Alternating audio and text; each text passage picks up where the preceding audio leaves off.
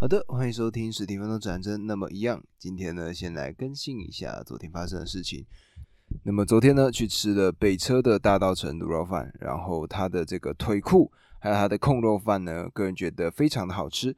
然后尤其呢是那个控肉饭，它的这个肥肉的部分，我觉得非常的入口即化，它呢吃进去马上就融在嘴巴里了。我觉得呢，诶，如果呢是台北人的话，各位有时间。可以去北车附近去走一走。那么它的位置呢，大概是如果从金站一楼那边出去，那去到对面呢有一条街，这条街呢基本上你就可以走进他们北车附近的市场。那在里面呢就会找到这间店，叫做大道城卤肉饭。然后这边呢算是推荐给大家，我自己觉得呢是一间还不错。然后我呢会考虑再去吃饭的一个地方。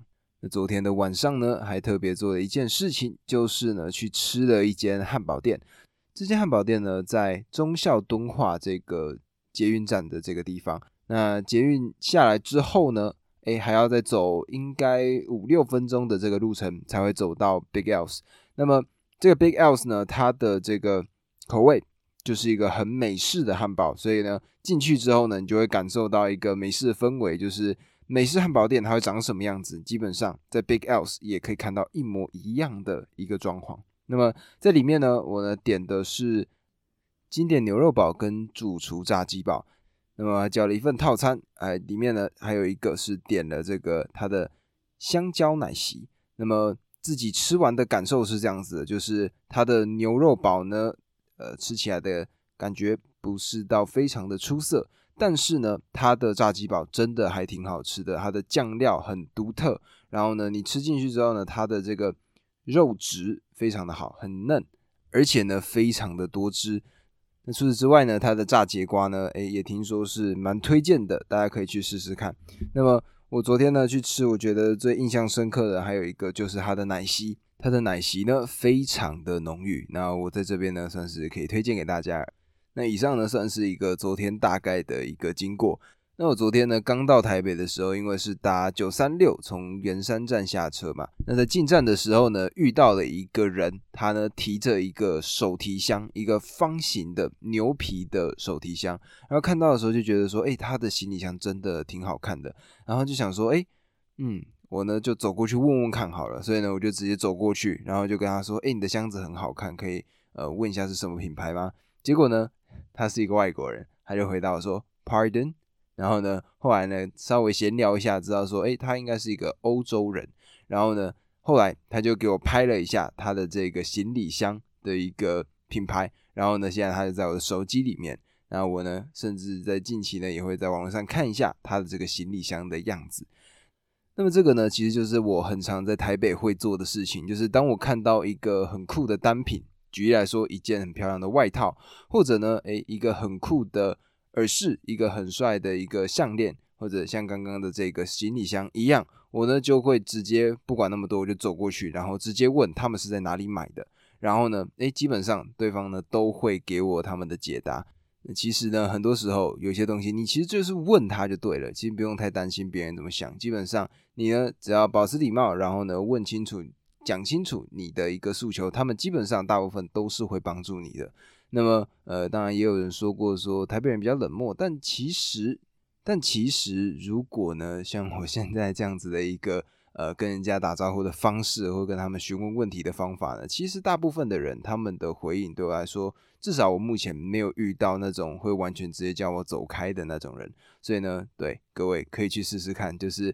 挑战一下自己嘛！如果你真的在路上看到一件很漂亮的衣服，那甚至晚上的时候你还会想起它，你不如去问清楚它是哪里来的。那自然而然的，你呢，搞不好也可以找到一件这样子的单品。那这个呢，算是我自己在呃路上只要看到这种情况就会做的事情。那以上这大概是呃昨天跟今天发生的一些事情。那么今天呢，要来分享的一本书叫做《教练》。那这本书呢，它的副标题是。价值造元的管理课。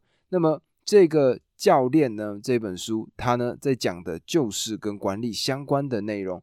那么为什么这本书它的书名会叫教练呢？其实就是因为这本书要介绍的主角，他的名字呢叫做比尔。他原先呢是一个橄榄球队的教练。那么这个教练呢，他呢之前就是大部分都在橄榄球队里面执教，不管是大学的层级、高中的层级，这些他呢都有曾经有过执教的经验。但是呢，诶，他在这一个产业里面其实不愠不火，就是成绩也没有到非常非常的出色。那后来呢，在阴错阳差之下呢，他呢就认识了一群戏骨的人们，然后呢，他就把他在球场上看到的一些事情，然后他自己的一些经验集结起来，然后呢，成为了在戏骨这边很多人的指导教练。那么这些人受过他指导的人有谁呢？举例来说。Google 它的这个创办人佩吉，或者呢像 Google 现任的他的这个 CEO 名字呢叫做 Sundar Pichai，这两个呢都曾经诶受教于他。那还有一个人呢，就是我前面之前跟各位介绍的一个人物，我花了很多个章节去介绍他，他的名字呢叫做贾伯斯。这呢嘿蛮莫名其妙的，我呢想跟各位分享的书呢。怎么好像呢，都会默默的绕回到这个核心的一个地方，也就是戏骨，我也不清楚。但是呢，诶，我呢今天想要跟各位分享一下这本书。我觉得这本书呢，让我重新了解到，或者说知道说要怎么样去管理一个团队。那么，如果呢有些人呢现在可能还在比较基层的地方工作，对于管理这件事情呢没有那么的了解，或者说也没有那么必要的话呢，各位还是记得可以听听看这个单集，因为呢，诶。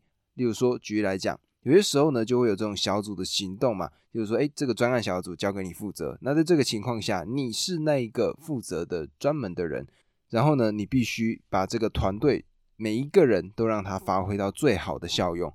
那自然而然的呢，如果不了解管理，不了解他的一些细节，我觉得我们很难去做到这件事情。那觉得呢，这本书里面所讲到的一些东西呢，各位可以拿来好好的做使用。算是一本呢，算是管理的一个工具书的概念。因为呢，我之前有听过嘛，像是如果呢想要了解管理，彼得·杜拉克他所写的一系列的书籍，诶，都是一些值得看的。那彼得·杜拉克他的东西呢，我现在还没有看过，所以我现在呢还不敢下定论。但是我自己觉得呢，教练这一本书呢，他呢讲到的一些概念，我觉得是通用的。各位呢可以不妨听听看，然后呢把这个东西先储备起来，以后呢会用得上。那么。我们呢就来介绍一下这个比尔他的这个管理的一些法则吧。那么我们呢从规模这个角度来看，从大到一间公司，或者呢小到一个专案的小组，最重要的是什么？最重要的就是产出好的一个结果嘛。那么拥有一个团队，那这个团队呢透过他们的合作，最终呢产出一个好的结果。但是呢，诶，这个团队它有怎么样？它有很多不一样的人嘛。那么，如果呢，我们没有办法做到一个好的管理，那么所有的人，他们虽然都非常的有能耐，或者说他们呢都有实力可以做到他们要做的事情，但是方向、他们的目标不一致，发力的方向都不相同，那最终呢会怎么样？最终呢就是我们看到的这个结果，它呢可能比我们原先所预期的那个一百分的这个结果呢，可能就打折了很多。那么虽然。结果很重要，但是如果呢，我们没有好的管理，我们就很难去创造一个好的结果。所以呢，在书中呢，他们提出来一个很重要的概念，就是好的结果首先一定是来自于好的管理。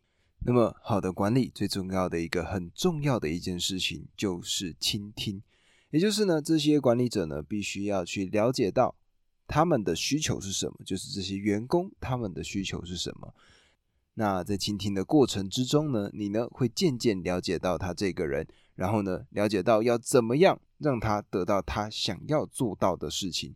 那么这个呢就很像是我们买了一个工具之后，那我们要干嘛？一定会先看一下它的说明书吧？就是这个说明书上面会告诉我们说，诶，它要怎么做使用。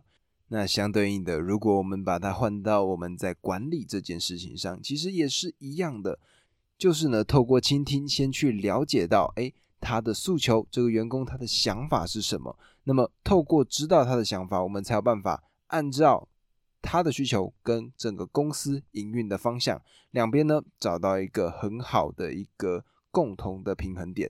那么这个呢就带到了三个很重要的管理者的一个工具，这三个呢叫做支持、尊重跟信任。第一个呢是支持，支持呢最重要就是什么？就是给够他们足够的资源嘛。举例来说。提供他足够好的工具，然后呢，做成这件事情需要什么样的资讯，或者诶，如果有一些训练的方法，有办法训练的话，他呢可以提供他什么样的训练的课程，或者呢找谁来帮他做指导。那么这个支持呢，最重要的就是让他底下的这些部署可以成长。那么第二个就是尊重，就是我刚刚讲到的这个倾听的一个背后的延伸的方向，也就是呢。我们呢要了解到的是，他们也是人，他们也是独立的个体。我们必须知道的是他的目标，然后他的选择有哪些。那么透过了解到他们的这些选项之后呢，下一步就是诶，有办法在他的个人的目标跟整个公司他们的一个方向两者之间找到一个平衡点，然后呢同时的进行满足。那么下一个就是信任，信任呢就是放手让他们去做决定。因为呢，如果你呢今天只是一个人，然后呢下了决定，那他们呢负责去做事情的话，那么基本上呢，你只是买了他们的双手，你呢只是买了他们的劳动力。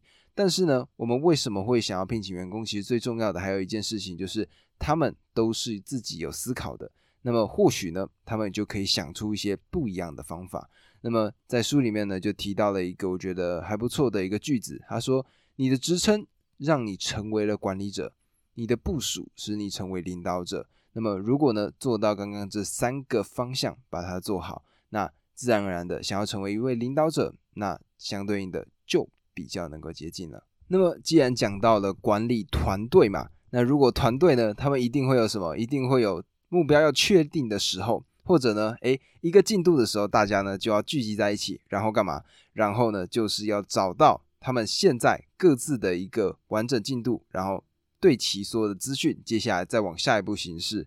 那么要做好这些事情，最重要的就是大部分的人都会开会嘛。那么各位应该有开过那种很累、很讨人厌的会吧？就是基本上呢，可能就两三个人在讲，然后你去那边呢，就是打开电脑，然后或者玩手机。那基本上呢，就是签到签个到，让大家觉得说，哎，你人在现场，但其实实际上你呢，就是在里面浪费时间。那么我们要怎么样去开一个好的会议呢？在书中呢，这个管理者呢，他们的想法是这样子的：他呢，让所有的与会的人员去分享他们假日或者说前一天做过了哪些事情。这里所说的做过哪件事情呢？其实是指的是他们在下班之后放松的时候做的事情是什么。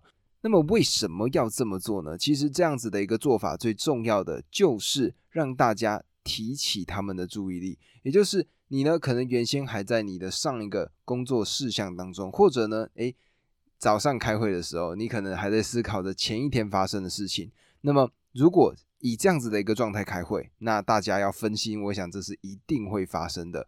所以呢，当时这个教练呢，他提供的一个建议就是先让所有人。他们分享自己假日做了一些什么事情，那么透过呢大家在分享这样子的一个过程，大家呢就把自己比较像人性的、比较有人情味的那一面就把它展现出来了。那么自然而然的呢，大家的这个团队的向心力就会比之前更加的明确。而除此之外，还有第二件事情，就是呢在讲完之后，大家把它分享完之后呢，就不会再有人在开会的时候可能还会在回味前一天发生的事情。那么这个呢，就是让大家提起注意力，并且呢，将这件事情放下，开会的一个很重要的事。那在书中呢，还有提供的其他的一个例子，就是呢，雅虎他们的执行长之前呢，在开会之前的做法是，他们让每一个人讲一下他们上星期。感谢的某一件事情，那各位呢就可以在里面稍微做一些变化，但是最重要的呢，就是透过他们的这种日常生活上面的分享，让大家呢可以凝聚向心力，并且呢将事情放下，大家呢就可以专注在开会这件事情上。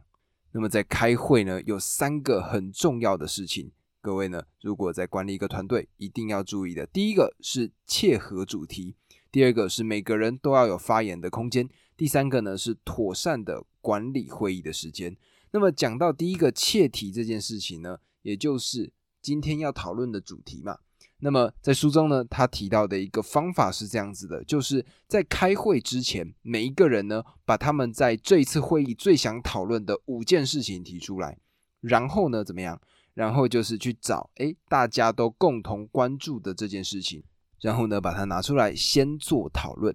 那么这个呢就是切题的一个方法。为什么要先做这个？大家先讲说最想讨论的五件事。其实最重要的就是大家呢就会有一个像是什么课前预习的感觉。那么大家呢就不会完全没有任何准备来到。这个会议上，基本上，如果你今天会提出这五个你关注的事情，那代表你至少会做过一些研究，或者呢，诶，这个东西呢，你觉得有一些改变的方法，你呢才会把它提出来嘛。所以呢，这五件事情就是一个预习的感觉，让大家呢都会先做好准备，然后呢再开始会议。接下来第二个事情是每个人发言。这个呢，就是讲到像管理者，如果今天你是握有权力的那一个人，这个呢是你必须一定要注意到的事情。因为呢，如果今天身为一个管理者，那他最重要的事情就是什么？就是他呢，就是拥有权力，拥有办法去定夺每一件事情、每一个事项的那个人嘛。那么，如果呢，今天刚开始发言的时候，你呢就马上开始跳出来讲话的时候，大家会觉得怎么样？就是你呢握有这个 power。然后呢，渐渐的，大家呢可能就不会提出他们的想法跟建议了。那么，如果各位是管理者，那在这个会议的过程中呢，可以做的事情就是尝试在最后才做发言。然后呢，如果你们提出了一个议题，让所有的人去讨论完这件事情之后，你呢再做最后的一个发言。那么，有些人会觉得说，哈，那如果是这样，会不会做出不好的决策？但是呢，诶，在书中，他们呢拿出了科学的研究，是这样讲的，就是基本上，如果呢今天讨论了一个议题，大概百分之八十到九十的这个比率呢，他们是可以讨论出一个正确好的一个方向的。所以呢，大家不用太担心说，诶，如果让所有的人都参与到这个讨论里面，会不会影响到这个决策的品质？实际上呢，如果有这样子的一个决策，大家呢才有这个参与感。那么在这个会议当中呢？这个团队它的向心力会比之前来的更加的强，这个呢是让每个人发言的一个重要性。那么第三个呢是妥善管理会议的时间。那我想呢这个就不用多加琢磨了，就是呢每一个议程自然而然它都会有一个限定的时段。那如果这个限定时段过去了，接下来呢先去把后面的你们要讨论的事项先把它讨论完，然后呢如果前面之前没有讨论到的再去做讨论。那么这个呢是书中提到的一些小的方法。那么这里呢有几个问题，可能你刚刚在听到会议的时候会想到一个这样子的状况，也就是呢，假设今天两边诶，他们呢都各自有各自的问题，什么意思呢？就是如果今天一个人甲他说方案 A 比较好，然后乙说方案 B 比较好，这时候呢两边呢都在讨论这件事情，然后呢甚至两边都在辩论，最终呢都没有一个更好的一个解法，也就是呢在当下你其实选 A 也可以，选 B 也可以。那么你要怎么做呢？这时候你是一个管理者，你会怎么做呢？那答案呢，就是以符合公司的核心宗旨为原则，然后迅速的做决定。那什么叫做符合公司的核心原则呢？我们举亚马逊的例子好了。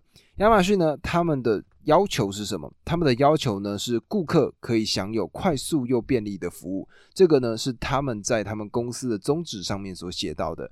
那么，如果要达成这件事情，那可能会发生什么事呢？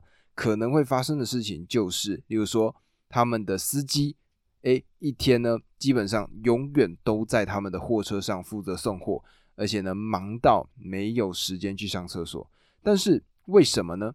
原因就是，如果要便利，它呢就是要快嘛。当时亚马逊提出的服务就是包括说什么，一天内就可以把他们的货物送到他们的家里，但是。这件事情它相对应的背后会有其他的代价，那么哪一个呢？一个是哎，你可能保护好你员工他们的这个身体，保护好他们的状况，或另外一个哎，讲求他们的效率。那么从亚马逊他们的选择上，我们就可以知道了，他要求的就是速度为优先，他呢就是想要让所有的客人可以满意。那么有这样子的一个思考模式，接下来会发生什么？接下来呢，就是我们看到了很多像是。诶，他们的厂房没有冷气，他们的厂房会计算说，诶，你的这个效率值是多少？或者呢，诶，他的司机没有办法上厕所，这些事情的发生。但是他们为什么下这个决策？就是因为他们符合他们公司的宗旨，而且呢，他们是在很短的时间里迅速就下了这个决定。那么为什么会提到这件事？为什么一定要迅速呢？就是如果在对的时间点，有对的产品出现在对的市场，那这个时候呢，就应该要用最快的速度做前进。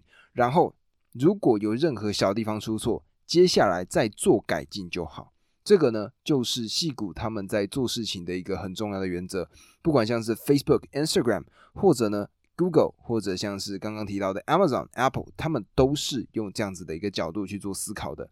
所以呢，一样，如果今天你遇到了 A 跟 B 两个方案的时候，你呢就是选择一个符合你公司的这个中心宗旨为要求的这个方向，然后呢赶快迅速的做决定。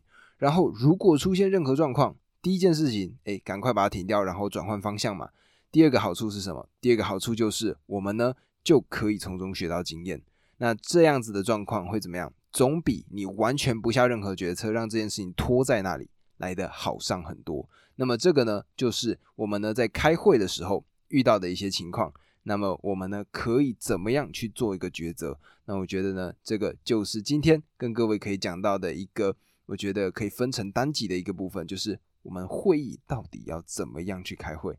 那这个呢，就是今天的单集。如果喜欢这个单集的朋友，记得帮我按下关注，然后分享给你身边的朋友。那如果呢，有任何的想法、任何的建议，欢迎在 YouTube、在 Spotify、在 Apple Podcast 底下留言。对，没听错，对我最近呢，在 YouTube 上面已经开始了我的这个 Podcast 频道了。我呢，开始把之前旧的单集丢上去。那基本上呢，在不远的未来，基本上应该一个礼拜内吧。我呢就会把之前所有旧的单集全部丢上去，然后接下来呢要做的就是每天都把我新录的单集也一样更新在 YouTube 上面。那么各位记得帮我按下你们的关注，按下你的订阅。以上这个呢就是今天单集，我们明天见，拜拜。